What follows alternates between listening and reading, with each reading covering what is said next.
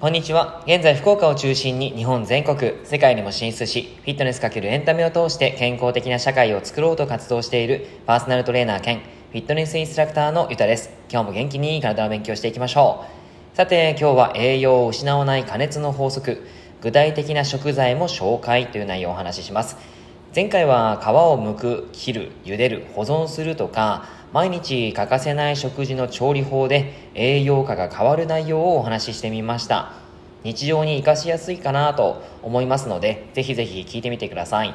で今日は栄養を失わない加熱の法則ということで食べ物からしか取られない、え取れないビタミンとかの栄養は加熱の仕方によって栄養がすっかり抜けた状態で食べることになっちゃったりするんですね。でここでは損しないで美味しく食べる加熱のルールっていうのをお話ししますのでぜひ聞いてみてください。でルール1つ目からちょっとお話ししていきますから、えー、いただきましていきます。はい、えー、緑黄色野菜は加熱 OK えー、単色野菜は加熱しすぎは NG ということで人参やかぼちゃとか中まで色の濃い緑黄色野菜と大根やかぶとかですね。色の薄い単色野菜があります。緑黄色野菜は β カロテンを多く含むので色が濃いっていう感じなんですけどこれは体内でビタミン A に変わるんですね。でビタミン A は油に溶ける性質があるので、えー、脂溶性ビタミンです。なので、えー、油とともに加熱をして食さないと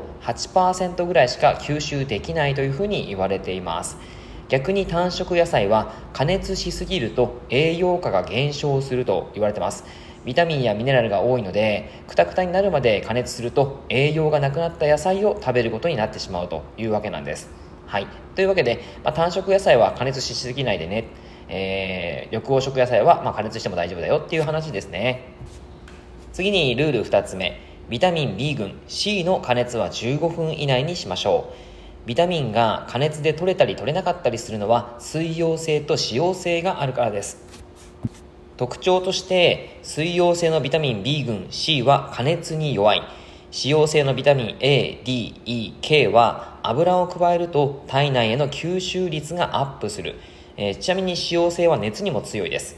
で、えっと、例えばまあ野菜なんですけども例えばじゃがいもだと、えー、皮ごと茹でて水溶性ビタミンの流出を防ぐということが良かったり玉ねぎだったら茹でると水溶性ビタミンが流出するんですね。ただアリシンえー、は細かく切って油と炒めれば活性化するという特徴があります。えー、玉ねぎとかですねその例えばお味噌汁に入れた時とかはお味噌汁をちゃんと汁までしっかり飲むっていう風にやってあげると水溶性ビタミンまで取れます。はい、で人参はですね油とともに加熱をすることで β カロテンの吸収率がアップします、はい、先ほど言った β カロテンはビタミン A に体の中で変わります。はい、で大根はおでんの大根、えー、栄養価はほぼゼロだと思ってください、えー、なぜならですねその水溶性ビタミンとかがもう溶け出っちゃってる状態なんですね。はい。で、えー、大根おろしが一番のおすすめです。大根おろしになるとそのまま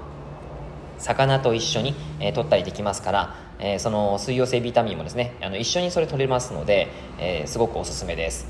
はい、できゅうり、えー、きゅうりはぬか漬けでビタミン B1 が8倍になります。ビタミン B1 は糖質の代謝にとても大切な栄養素なんですね。なので例えば炭水化物が好きだって言ってご飯をいっぱい食べる人が、あのー、まあ、何も食べない何もそのご飯だけを食べると、まあ、それは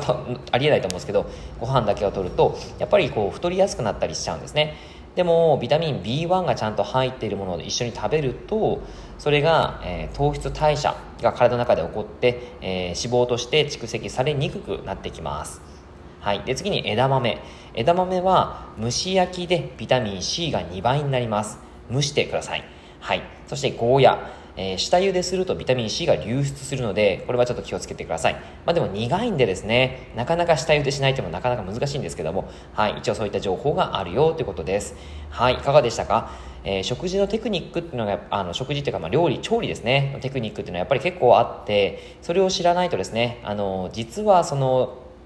野菜を取ったとしても、その栄養素が取れなかったっていうこともありえますから、ぜひぜひ知っておいてください。以上になります。内容がいいなって思えたら周りの方にシェアしていただくと嬉しいです。また、いいねマークやフォローをしていただくと励みになります。今日もラジオを聴いてくださってありがとうございました。では、良い一日を。